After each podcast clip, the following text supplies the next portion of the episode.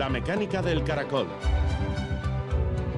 Un programa de ciencia, tecnología e historia con Eva Caballero.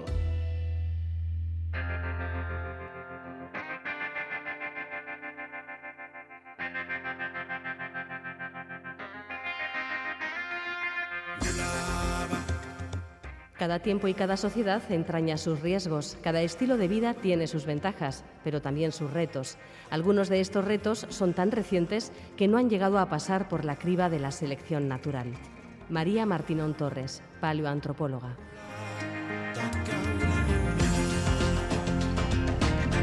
Gabón, las sociedades humanas están adaptadas a nichos climáticos determinados. En el pasado, civilizaciones como los mayas o poblaciones como las de la isla de Pascua o la Groenlandia medieval han colapsado debido a una conjunción de factores en los que cambios ligados al clima jugaron un papel esencial, el detonante, podríamos decir, de la crisis. Hoy en día la comunidad científica también se plantea qué riesgos entraña la situación climática que vivimos, el calentamiento acelerado del planeta. Tener en cuenta por si acaso los riesgos más elevados a los que nos enfrentamos es caer en el pesimismo o en el alarmismo. Una reflexión de este tipo es la que lanza a la sociedad un artículo publicado por investigadores del Centro CREAF en Cataluña que detallamos enseguida. Además, nos haremos eco de la campaña puesta en marcha por el Departamento de Salud del Gobierno vasco para concienciar a los jóvenes sobre la prevención de la transmisión de infecciones sexuales. Han pasado 30 años desde el famoso Ponte Ponselo que impulsó el uso del preservativo en plena pandemia de SIDA y por lo visto seguimos necesitando campañas como esta. En los últimos cinco años se han multiplicado por tres los casos de gonorrea y por dos los casos de sífilis. Ahora mismo siete de cada diez infecciones se detectan en jóvenes. Comenzamos.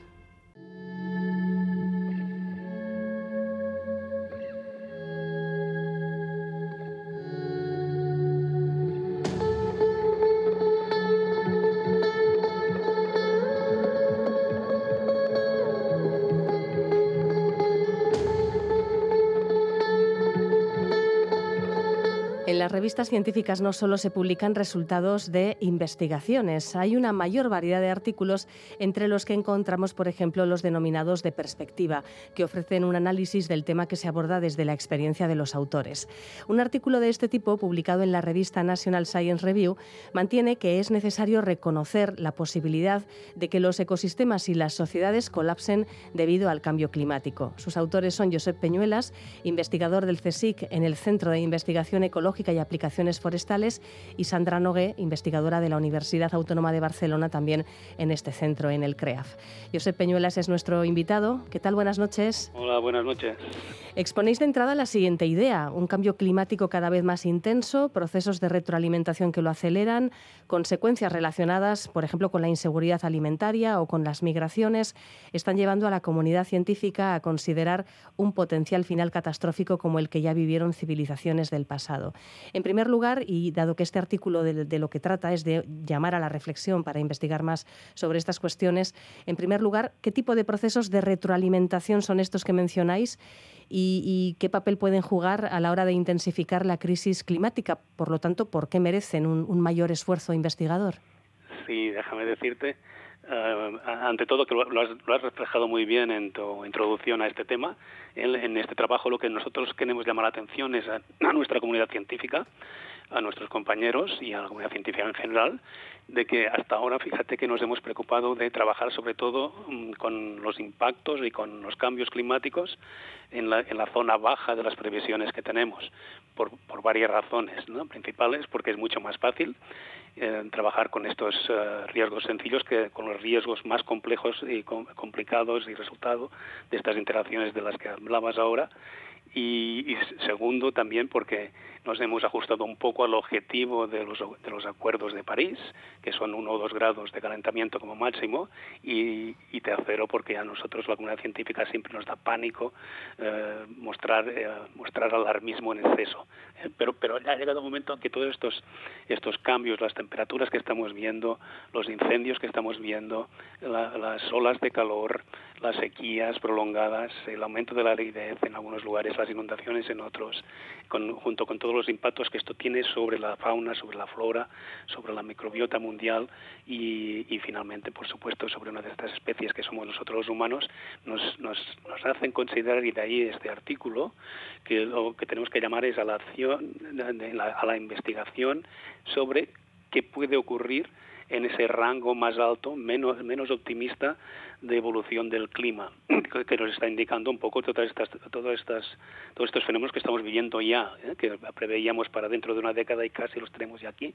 Solo hay que ver las temperaturas hoy mismo en, en, en las costas de Florida o en el norte del Atlántico, o solo tenemos que ver las temperaturas que hay de media en la Tierra de alrededor de 17 grados, más de 17 grados que no habíamos visto nunca y que están muy lejos o se están separando del óptimo en el que hemos evolucionado y los humanos, que es de entre 13 y 15 grados.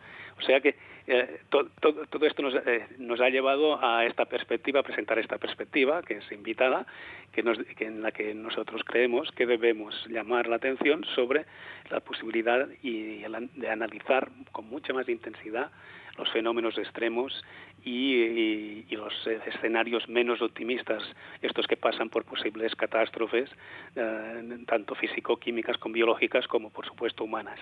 Y, ahora sí que te contesto a tu, a tu pregunta, disculpa que... no, pero una, introducción muy acertada, evidentemente. Quería, quería aclarar esto porque que no, no, somos tan alarmistas, pero, que queremos, pero sí que queremos ser prudentes y estudiar estas posibilidades alarmistas.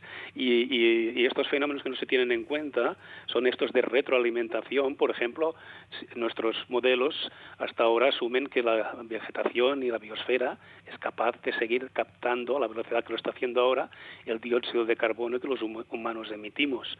Y eh, puede muy bien ser, y de hecho tenemos múltiples señales de que se está agotando esta capacidad y que este aumento continuo de absorción de CO2 está disminuyendo en su, en su tasa. Esto es porque, claro, las plantas al final necesitan no solo carbónico y nitrógeno, que tienen en abundancia porque los humanos se lo estamos dando, pero también necesitan fósforo y, y ahí no se lo estamos dando, y también necesitan agua y en muchos lugares la están perdiendo, y también necesitan temperaturas adecuadas y en muchos lugares están siendo superadas. O sea que en estos modelos no tenemos en cuenta esto, pero tampoco tenemos en cuenta del todo que hay zonas donde se ha acumulado el carbono a lo largo de miles de años, precisamente porque eran frías y, y, no, y, la, y, el metabolismo de los organismos no hacía que se, respirase, que se consumiese ese carbono. Por ejemplo, en el norte, en las zonas septentrionales, el, permafrost, el suelo helado, que ahí eh, es una bomba potencial de carbono que si seguimos calentando uh, va a ser emitida a la atmósfera. Luego hay todo este tipo de fenómenos complejos, muy complejos de, la atmósfera y de, y, de los océanos, donde uh, el, cuando se supera un, dintel determinado, la respuesta no es tan lineal como asumimos muy a menudo, o incluso exponencial en los mejores de los modelos, sino que es abrupto el cambio y además esto, estos, estos cambios abruptos dan lugar a sucesivos cambios abruptos en bucles que alguna, lo poco que hemos estudiado estos fenómenos extremos no, nos dan mucho que pensar y por lo tanto mucho que considerar y, y, ser mucho más prudentes y llamarnos aún más fuertemente a lo que siempre estamos uh, llamando a la sociedad, que tendremos, tendríamos que evitar uh, este, este calentamiento que es quizá la mayor emergencia que tenemos ambiental, pero es que además este calentamiento uh, va junto al cambio de cubiertas y va junto a una fertilización química constante va junto a contaminantes y va junto a uso de recursos como si fueran ilimitados. Y, y, y esto genera problemas de, seguridad uh, sanitaria por ejemplo, a las plagas que hemos tenido ahora recientemente y genera problemas de seguridad alimentaria y esto genera problemas sociales y estos problemas generales sociales generan además problemas económicos ligados a los sociales y estos generan uh, problemas políticos. Y o sea que uh, todo este tipo de análisis en el que en el que hay multidisciplinar en el que deben coincidir físicos, químicos, biólogos, sociólogos, economistas y demás, es lo que llamamos la atención en este artículo de que tendríamos que considerar todos la posibilidad de abordar uh, estos estudios uh, de, de, fenómenos más extremos de lo que solemos hacer normalmente los que estudiamos el cambio climático y el cambio global y sus impactos sobre la naturaleza y sobre los humanos. Uh -huh. Sí, de hecho ya se viene escuchando en los últimos años decir que los modelos climáticos que se utilizan para predecir estos procesos son demasiado conservadores, eh, quizás eh, optimistas en un momento dado o que no contemplan estos posibles eventos que podrían sumarse. Esta idea de, añadir a, esta compleja ecuación problemas sociales, económicos, políticos, claro, le añade tantas derivadas, yo sé, tantas aristas que que resulta eh, un, tema realmente complejo. Por eso quizás no se está mm, yendo a, todas estas dimensiones al mismo tiempo, porque resulta difícil. Habrá, habrá modelos que, pueden gestionar todo esto. Sí, sí que hay modelos, pero que llamamos modelos integrados pero los, los, mismos que los usamos, que somos nosotros, la comunidad científica, somos los primeros críticos, porque es, es tan multifactorial y multidimensional y multiescalar que, que no estamos, eh, es decir, no son suficientemente robustos como para estar seguro de lo que prevén, porque nos, nos obligan a hacer asunciones que no, que no hemos comprobado del todo, pero sí que se hacen estos, les llamamos modelos integrados.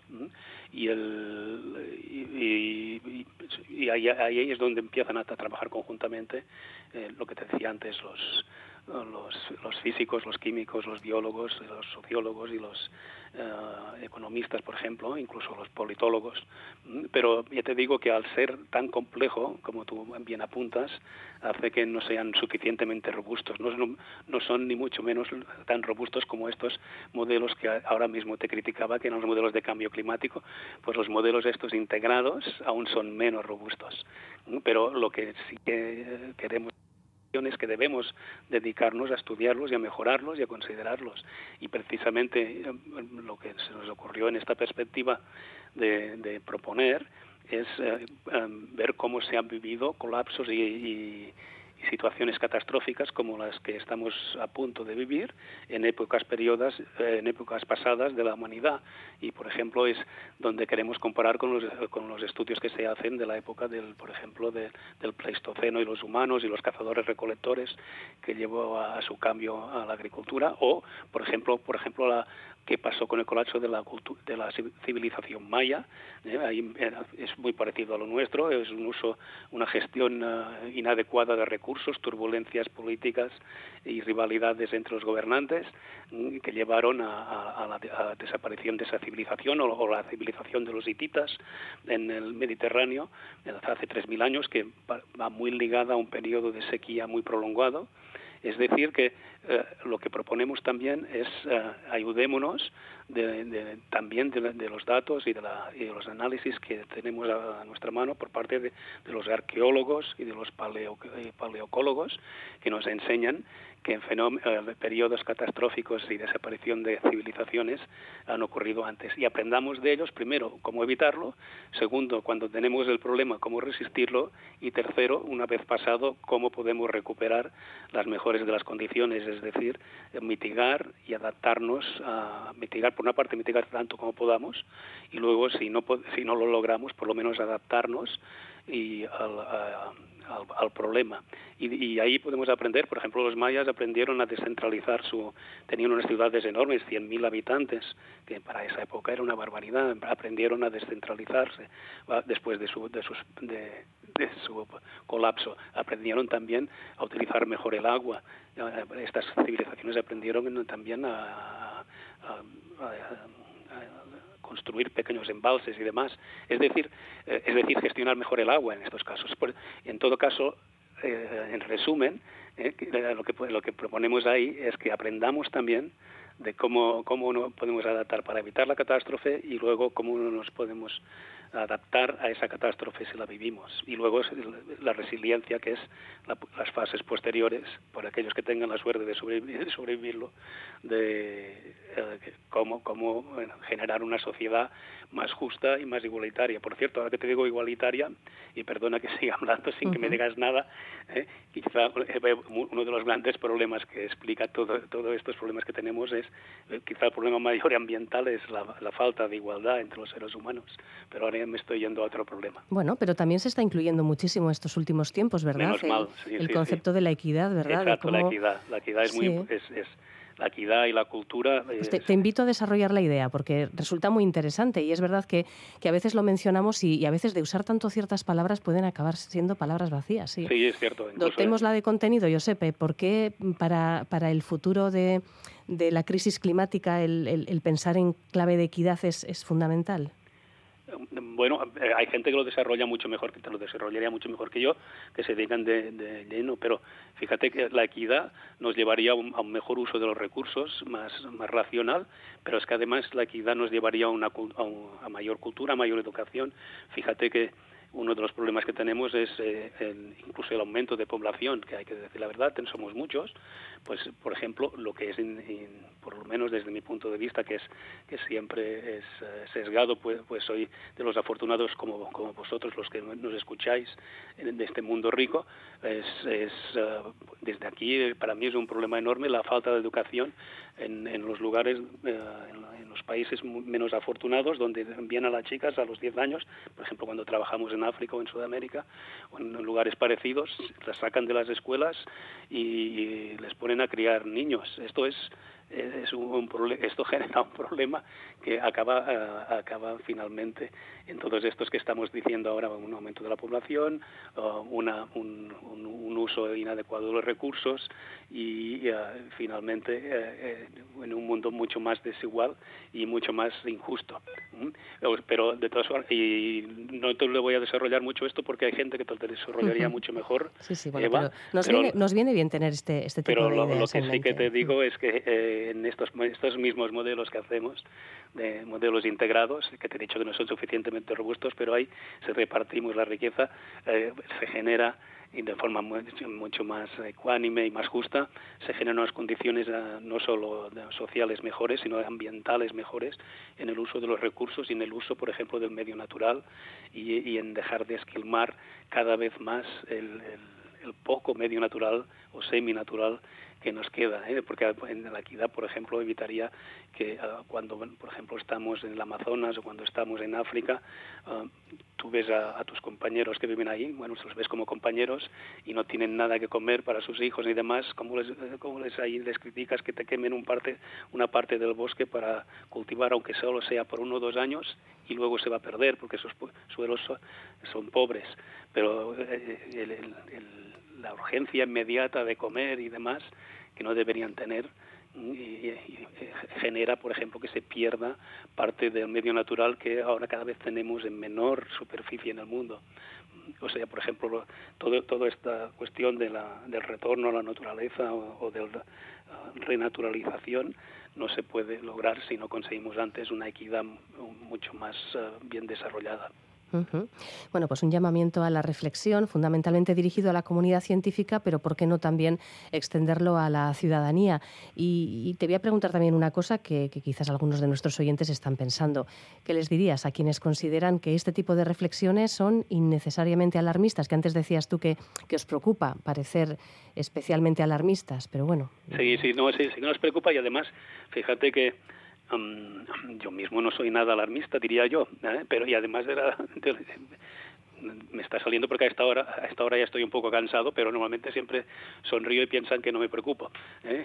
y, la ansiedad que es otro de los problemas que algunos, alguna, una gente de nuestro mundo de nuestro mundo afortunado sufre ¿eh? Eh, no la no la tengo pero pero diría que soy de los más optimistas entre los que se puede encontrar en la comunidad científica que se dedica al estudio de, esta de esta biosfera y de esta de este pequeño planeta pero oh, lo, lo que no puedo evitar es, ver este continuo uh, cambio ambiental cada vez más, uh, más acentuado ese continuo uso de los recursos, ese continuo cambio que te decía de las cubiertas, porque es lo que estamos estudiando nosotros, esa continua aparición de distintos eh, productos químicos persistentes, esa, esa continua pérdida, de, especies, que ese, ese, continuo cambio atmosférico, hidrológico, de temperatura y demás, y, y aun siendo de los optimistas, es lo que me ha llevado a, ser en este artículo un poco alarmista, pero no, no en el sentido de, de, evitar que,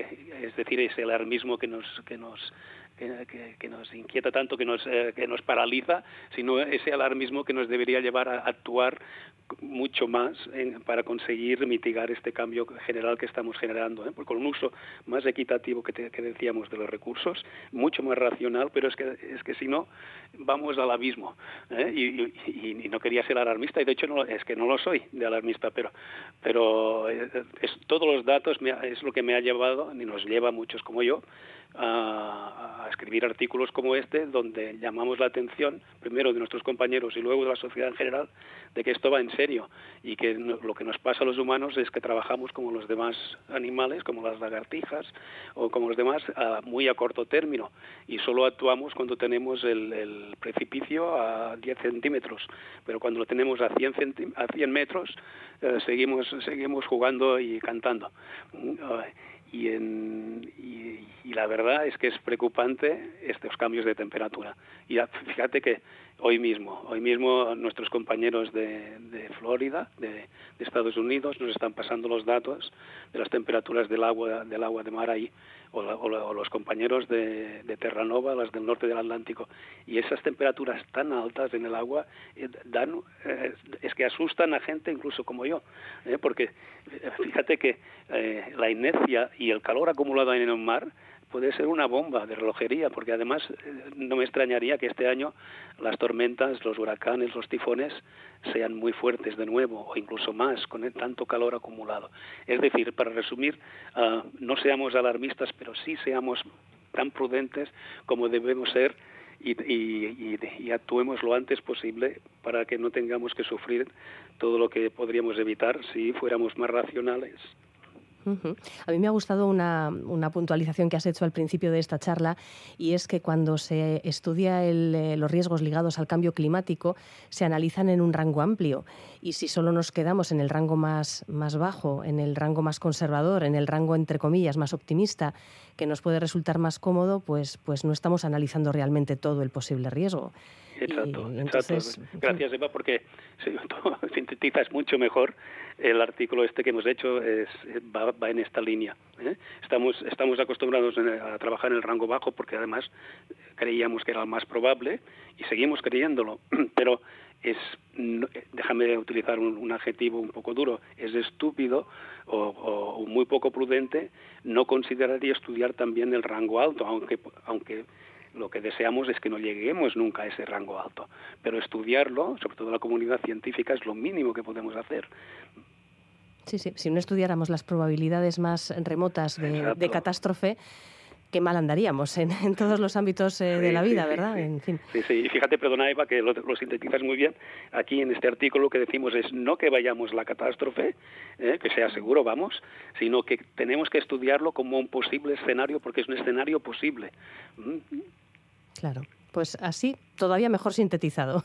Así, mucho más breve. Sí, sí. Eh, además es que somos una especie muy garantista, ¿verdad? Siempre estamos analizando el pro y el contra de todo.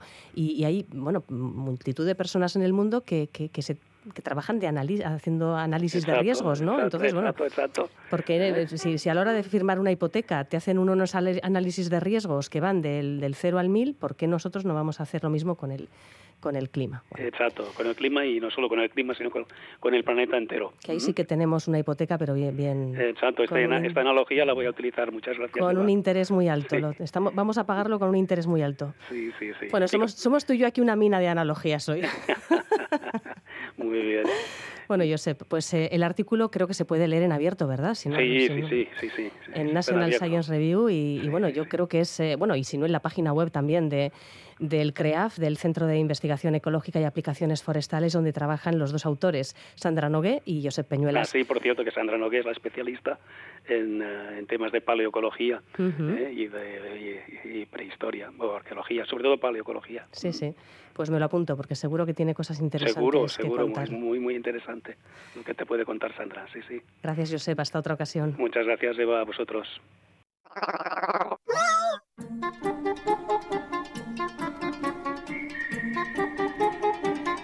Apuntes de Ciencia.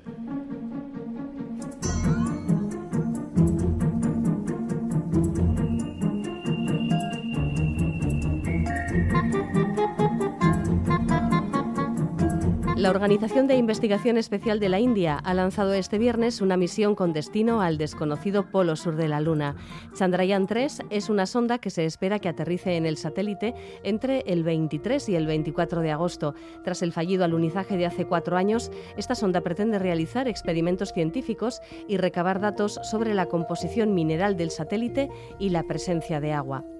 Si la India cumple su objetivo y la sonda consigue aterrizar intacta en la accidentada superficie del polo sur de la Luna, se convertirá en el cuarto país en obtener el éxito en una misión de este tipo, una hazaña lograda hasta ahora solo por Rusia, Estados Unidos y China. Se trata de la tercera misión de exploración lunar de la India, después de que la nación asiática lanzase en 2008 el orbitador Chandrayaan-1. Esta sonda descubrió evidencia directa de agua en la Luna y un análisis de las mediciones que tomó con un instrumento de medición de la NASA confirmó en 2018 múltiples reservas de hielo en las permanentes zonas sombreadas del polo sur de nuestro satélite. Los logros del programa especial indio son remarcables, teniendo en cuenta que su presupuesto este año es de unos 1.500 millones de dólares, frente a los 26.000 millones de la NASA. Neurocientíficos italianos están realizando un ensayo clínico para analizar los efectos beneficiosos que tiene el ejercicio intensivo en enfermos de Parkinson. En sus estudios han descubierto un mecanismo nunca observado a través del cual el ejercicio realizado en las primeras etapas de la enfermedad induce efectos beneficiosos sobre el control del movimiento, beneficios que pueden perdurar en el tiempo incluso después de suspender el entrenamiento. El protocolo que siguen es un entrenamiento diario de cuatro semanas en cinta rodante. El efecto estudiado es una reducción en la propagación de agregados patológicos de alfa-sinucleína, que en la enfermedad de Parkinson conduce a la disfunción gradual y progresiva de las neuronas en áreas que controlan en el cerebro el control motor.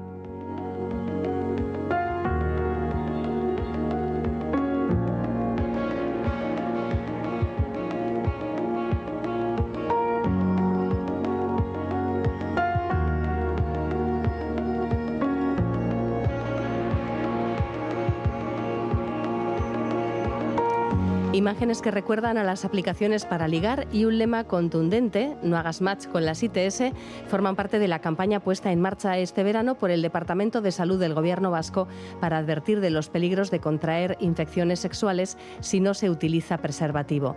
Una campaña dirigida a jóvenes de entre 15 y 29 años y es que 7 de cada 10 infecciones de transmisión sexual se detectan precisamente en jóvenes.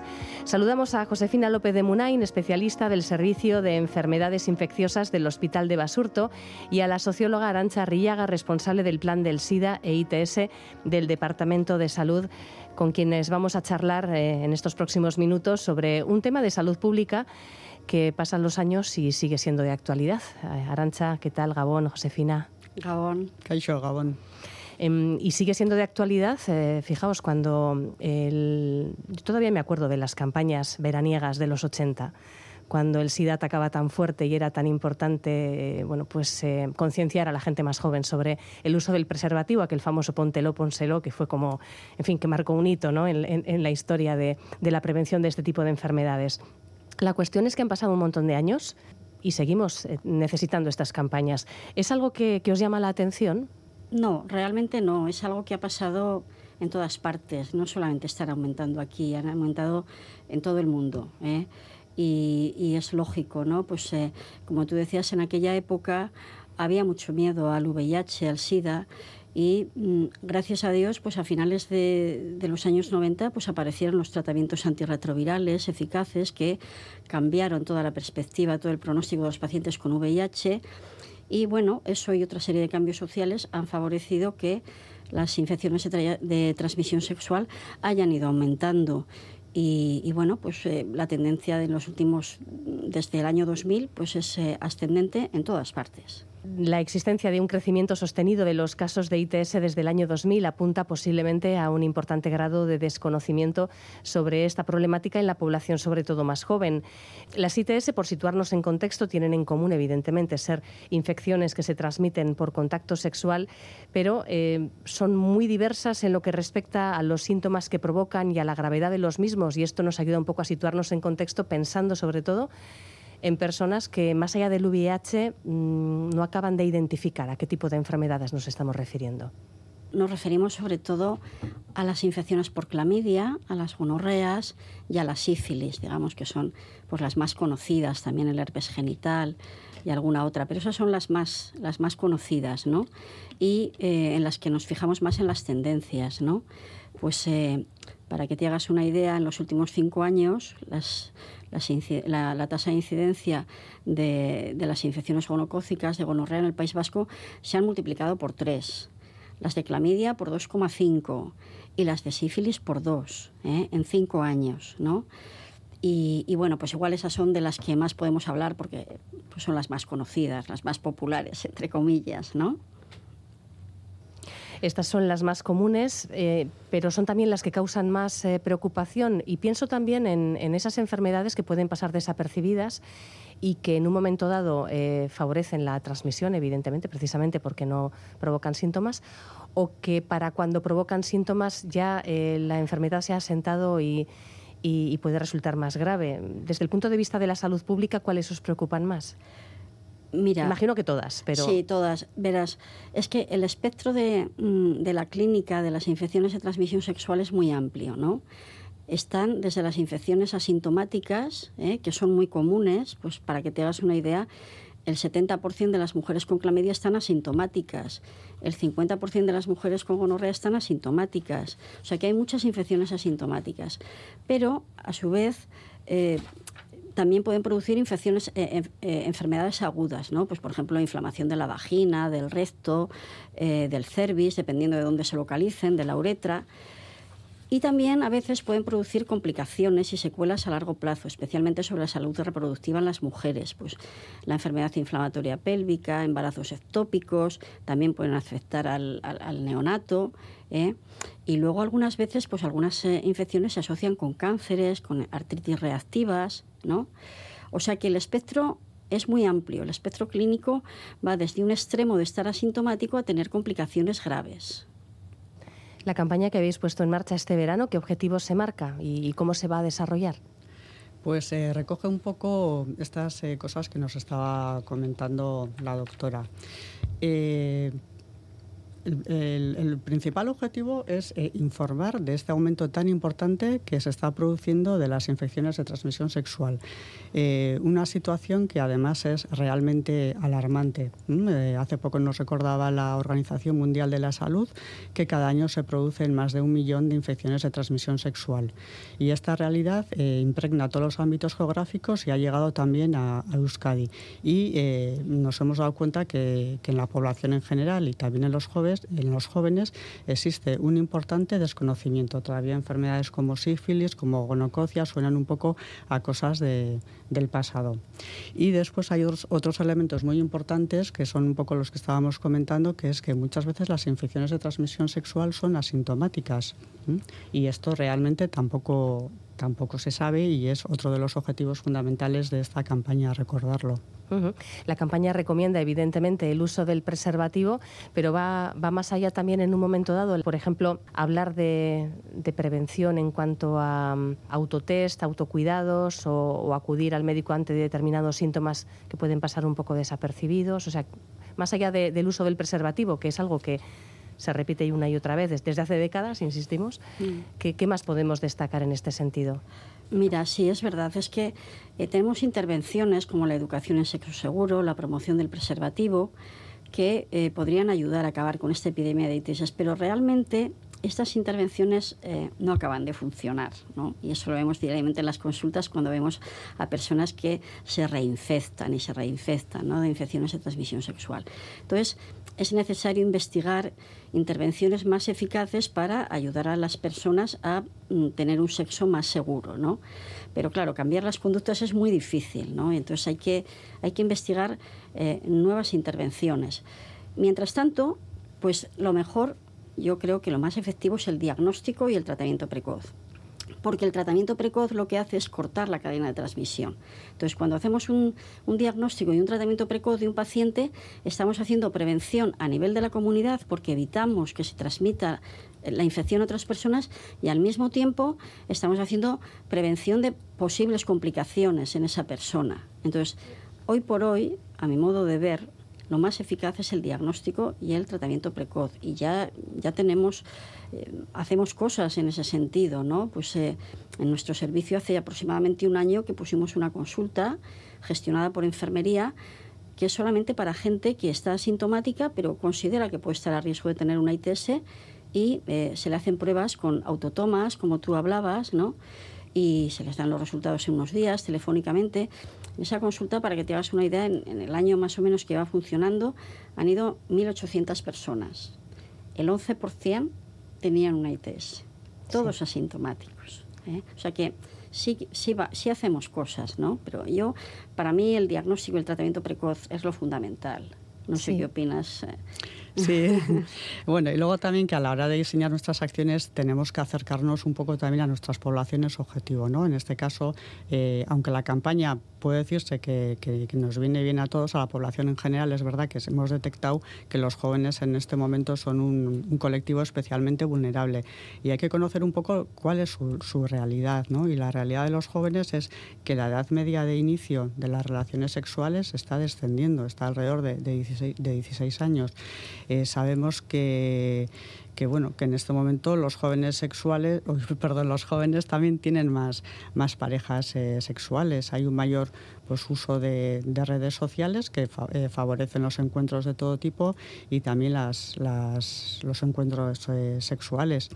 Sabemos también que no hay una utilización sistemática del preservativo que no se utiliza siempre y otras cosas como el consumo de, pornografía. Entonces, bueno, pues en este, en este sentido la prevención eh, primaria también, también creemos que, que, es importante y la educación sexual que es un poco la, la gran olvidada, ¿no? En ese sentido, Arancha, una campaña como la de este año, que tiene en cuenta, por ejemplo, ya en su formato este concepto de las aplicaciones para ligar, nos sitúa en una realidad que seguramente es muy distinta a la que había hace solo seis o siete años. Quizás esta campaña hace muy poquito tiempo no os la hubierais planteado de esta forma, ¿no? Eso es, y por eso creemos que, es muy acertada. ¿eh? En estos momentos sabemos que la, población general y sobre todo los jóvenes tienen un uso intensivo de, las redes sociales, entonces desde el punto de vista del diseño gráfico nos pareció muy, muy interesante, ¿no? porque asemeja un, un perfil de, de, de Tinder y un lenguaje no hagas match con las ITS que es bueno pues conocido en la jerga de, de los jóvenes y bueno pues creemos que, que, va a llegar ¿no? a, nuestra población objetivo. Volviendo a ese tema clave que es el diagnóstico precoz, Josefina, em, incluso aunque una persona sea asintomática, em, puede haber alguna pista más allá de haber tenido relaciones sexuales sin protección, que es algo evidente, pero más allá de eso puede haber alguna pista que, pues que le haga en un momento dado reflexionar sobre la necesidad de acudir a este servicio para hacer la prueba o es muy difícil? Mm, no, es cuestión igual de, pensar un poco, ¿no? Mira, los, los, indicadores así de riesgo para las infecciones de transmisión sexual son el tener menos de 25 años, que estabais hablando ahora, eh, el tener una pareja nueva. ¿eh? Las parejas nuevas pues eh, son un riesgo para las ITS, porque, claro, cada uno viene de una vida sexual anterior. Si son infecciones asintomáticas, como estábamos eh, hablando anteriormente, pues uno puede traer una infección de, de, otro contacto anterior. Entonces, tener una pareja nueva de unos pocos meses es un factor de riesgo para tener una infección de transmisión sexual. Luego, bueno, pues los hombres que tienen sexo con hombres, pues bueno, hombre, ese es un colectivo tremendamente heterogéneo y diverso, ¿no? Pero sí que es cierto que es un colectivo que está eh, brutalmente afectado por las infecciones de transmisión sexual, ¿no? Y de hecho son los que más van a hacerse pruebas y los, que, los más concienciados porque piensan más en ello. ¿eh? Eh, y bueno, pues luego, claro, hay otras cosas que favorecen, pues obviamente las desigualdades de género, el tener relaciones con alguien que pueda tener una ITS, son diferentes cosas que nos pueden hacer reflexionar y bueno, la gente que va a esta consulta que te digo de cribado, pues es gente así, que de repente se ha parado a pensar y ha dicho, bueno, bueno, yo por si acaso voy a ir. Claro, estando asintomático es difícil, es muy difícil. Mm. De hecho, una pelea que tenemos es cuando detectamos a alguien que tiene una infección de transmisión sexual, pues siempre le decimos, tienes que traer a los contactos, ¿no? Aunque estén asintomáticos y muchas veces, no, si me ha dicho que no tiene nada, que está bien. Claro, es, es lo esperable que te diga que está bien, porque realmente está bien, no sabe lo que tiene, ¿no? Mm. ¿Y los tratamientos, eh, bueno, hasta qué punto son eh, efectivos hoy en día eh, aplicados a todas estas enfermedades que comentabais, ¿no? Desde la, gonorrea, la clamidia, la sífilis. La sífilis es verdad que suena muy al siglo XIX, ¿verdad? Pues no, no. Hombre, claro, la sífilis ya no tiene las connotaciones que tenía antes porque, porque se cura, ¿no? La penicilina que, que, apareció en los años 40 del siglo pasado sigue siendo eficaz para la sífilis. O sea, seguimos tratando la sífilis igual que, que hace, no, no, 100 años, pero casi, ¿no? y sigue siendo igual igualmente efectiva. Pero fíjate, la gonorrea, por ejemplo, el gonococo, es una bacteria que tiene una capacidad increíble para hacerse resistente a todos los antibióticos que se han ido usando hasta ahora. Así como la sífilis la curamos con lo mismo que, hace, que el siglo pasado, la gonorrea no, enseguida eh, siempre se ha ido haciendo resistente a todo. Y hoy en día tenemos un tratamiento, el tratamiento de, primera lección, que se llama ceftriasona, que, bueno, aquí en, Euskadi no tenemos resistencias, afortunadamente, pero ya se van describiendo a nivel mundial cada vez más casos de eh, gonococos resistentes a la ceftriasona y otros antibióticos. Y existe el temor de tener en un plazo igual no muy lejano pues infecciones gonocócicas intratables, ¿no? O sea que ese es un problema, la resistencia a los, a, los antimicrobianos. ¿eh? Pero la sífilis, mira, esa, podemos con ella. Suena fatal, pero... ¿Y, y las enfermedades de, origen fúngico, las provocadas por hongos también? Porque también existen casos, ¿no?, de resistencia a los antibióticos. Sí, pero realmente las, las enfermedades fúngicas, las cándidas y tal, a veces son resistentes a los, a, los antifúngicos, pero no son infecciones de transmisión sexual. ¿eh? Esas no entran ahí. Las la importante es la clamidia, que hablábamos antes, que bueno, pues la tratamos bien. ¿eh? Y luego también están las eh, infecciones víricas. Eh, hablábamos antes de, de, las secuelas en la salud, ¿no? Y claro, hay algunas infecciones que son crónicas, como el herpes genital y el propio VIH, ¿no? Para el VIH pues disponemos de herramientas muy eficaces, disponemos de tratamientos altamente efectivos, ¿no? que, que, han cambiado todo ¿no? y que nos permiten ahora poder decir que la persona en tratamiento antirretroviral y bien controlada no transmite la infección, ¿no? eso es muy importante, ha cambiado la vida sexual de tanta gente, ¿no? Hemos estado tantos años diciéndoles que tenían que utilizar preservativo siempre, que podían transmitir a la pareja y tal. Pues bueno, poder decir ahora que, que no, que pueden tener relaciones sin preservativo con sus parejas, ¿no? sin miedo a transmitirlas. Imagínate, realmente el panorama de las ITS es, bueno, pues hay cosas que han empeorado, pero también hay cosas que han mejorado, ¿no? Sí, desde el punto de vista del tratamiento, por lo que comentas, es evidente, o el diagnóstico precoz, incluso eh, todo lo que rodea eh, los planes del SIDA, como bueno, el Plan Vasco del SIDA, que lleva ya años eh, trabajando en iniciativas precisamente para informar a la ciudadanía, eh, favorecer diagnósticos precoces, este tema del test de las farmacias, que, también parece que ha funcionado bastante bien, o la atención online para consultar dudas, en fin. Eh, aquí vemos también una mejora importante en los últimos años. La verdad es que en estos, momentos la realidad del VIH y de las infecciones de transmisión sexual a nivel epidemiológico es, un poco diferente. El número de, nuevas infecciones por VIH mm, se mantiene bastante estabilizado en los últimos años. En el último año creo que ha habido 119 casos, pero estamos en 120, 125. Está estabilizado y sabemos también que la edad media de las nuevas infecciones eh, está alrededor de, alrededor de los 39 años. Pero, por otra parte, las infecciones de transmisión sexual, en cambio, están eh, disparadas y, y, la edad media es, es mucho menor. ¿sí? La realidad, la verdad, es que es un poco... Un poco diferente. Un poco sorprendente, sí, sí, sí. sí. Em, quizás también porque el VIH sigue siendo eh, bueno, pues, algo sobre lo que se tiene más precaución en, no sé, la verdad es que el contagio es el mismo, o sea, la vía de contagio es exactamente la misma, ¿no? Sí, sí, sí, sí. Yo creo que, mm, Ancha, es interesante el tema de los diagnósticos tardíos, ¿no? Del VIH. Igual merecía la pena que... Sí, porque sí que es verdad que eso, que el panorama del VIH es estable y también es estable la proporción de diagnósticos tardíos porque la, la, mitad o algo más de la mitad de las nuevas infecciones cada año son diagnósticos tardíos, o sea que se produce ya cuando la infección está relativamente avanzada y cuando ya ha producido un daño en el sistema inmunológico. Por eso son tan importantes todos los programas de diagnóstico precoz, como este que comentabas, en, que es el programa de, test rápidos del VIH en, las farmacias, que se implantó en, en Euskadi en el año 2009. Fue el primer sitio a nivel de Europa donde se implantó. Y gracias a este programa eh, se hacen cada año, hasta antes de la pandemia se hacían unos 2.000, 2000 test cada año, ahora ha bajado un poquito, pero la gente ya ha cogido el hábito de, testarse cuando tiene una práctica de riesgo y eh, bueno, pues gracias a este eh, programa conseguimos también que, afloren, que afloren nuevas infecciones. Bueno, pues eh, antes de despedirnos os pediría a las dos quizás recordar los mecanismos que existen y que Osakidecha pone a, disposición de la ciudadanía para conseguir información, conseguir con una consulta en un momento dado, mm, realizarse algún tipo de prueba, intentar buscar un diagnóstico precoz, en fin, todos los mecanismos que se ponen a, disposición de las personas, pensando también en la gente quizás más joven, a la que sinceramente le puede dar vergüenza comentar en casa que tiene algún problema. Eh, en fin, eh, pensemos en los 16, 17 años. Sí. El plan del SIDA tiene un teléfono de información eh, general que es el 943006464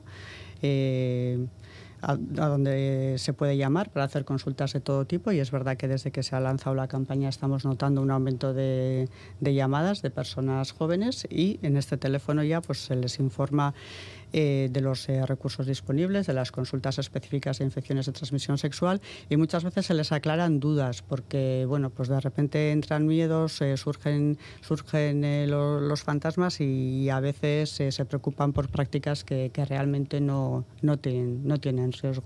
Sí, sí, sí y, para las personas que en un momento dado necesitan algún tipo de atención más personalizada. Eh, creo que habías comentado, Josefina, que había también una, una línea online para para solicitar información? Sí, bueno, eh, en, el plan del SIDA se pone a disposición de los ciudadanos el teléfono de información, hay también eh, un correo electrónico y también existe una consulta online para hombres que tienen sexo con hombres, que en estos momentos también es un colectivo muy afectado tanto para, por el VIH como por las infecciones de transmisión sexual. Es una consulta online para hombres que tienen sexo con, con hombres, donde, bueno, pues eh, rellenando un pequeño cuestionario llegan a, diferentes derivaciones Mm.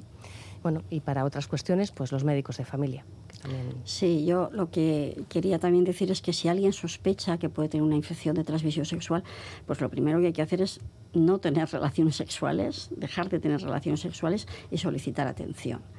Y muy importante también no automedicarse, ¿eh? porque, mm, como estábamos diciendo antes, eh, está creciendo la resistencia a los antibióticos y eso puede dar problemas. Y por otra parte, a veces algunas infecciones pues, pueden dar síntomas parecidos y puedes estar tratándose, tratándote una cosa y, ser otra. ¿no? Entonces, bueno, si alguien sospecha que puede tener una ETS, no tener relaciones sexuales de ningún tipo, ni con preservativo, porque a veces las infecciones no se localizan solamente en la zona genital, también se pueden localizar en la faringe, por ejemplo. ¿no? Entonces, abstenerse de tener relaciones sexuales y solicitar atención bien a su médico de familia, bien a los servicios de ITS, eh, lo que tengan más a mano. Sí, sí. Sí, un poco, perdona, ¿eh? al hilo de lo que, eh, de lo que decías, uno de los objetivos secundarios de, de, la campaña era recordar que, las, que el sexo oral, las relaciones bucogenitales, también tienen riesgo para las infecciones de transmisión sexual, porque muchas veces se identifica relaciones sexuales con relaciones de penetración y se toma la alternativa de practicar sexo oral pensando que, es, que tiene menos riesgo y realmente para las infecciones de transmisión sexuales son prácticas de, riesgo. Sí, un poco volviendo a la, primera cuestión que planteábamos, es que eh, tras eh, este auge de las ITS, pues eh, está claro que hay un, un desconocimiento de cómo se transmiten estas enfermedades, de cómo se desarrollan. Y, bueno, pues muestra de ello es que, sigan aumentando, sobre todo entre la gente más joven. Bueno, pues esta campaña eh, del gobierno vasco, No hagas match con las ITS, puede ser que nos la encontremos en medios de comunicación. Josefina López de Munain, eh, Arancha Arriaga, pues es que ricasco a las dos. Es que ricasco, soy.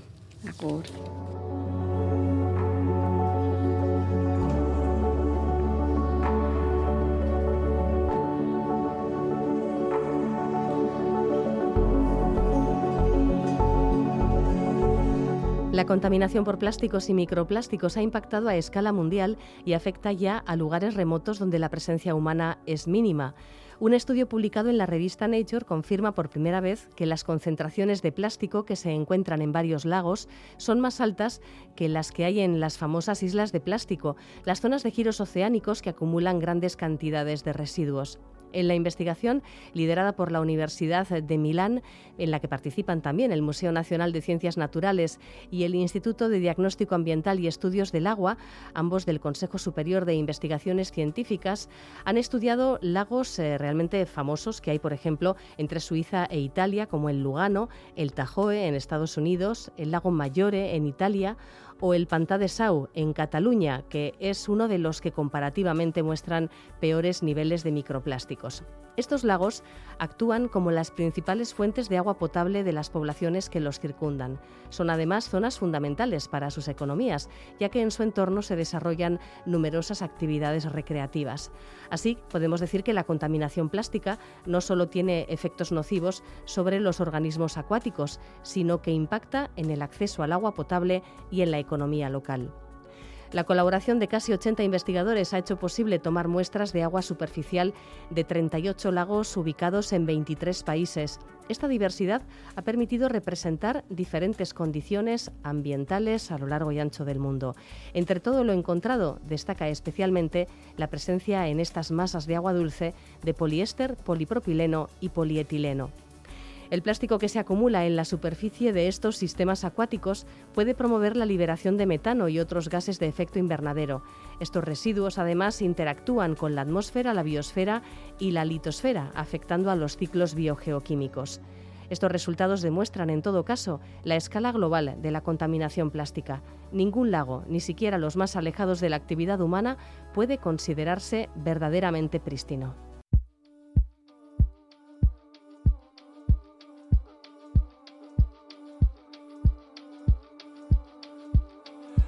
your fool.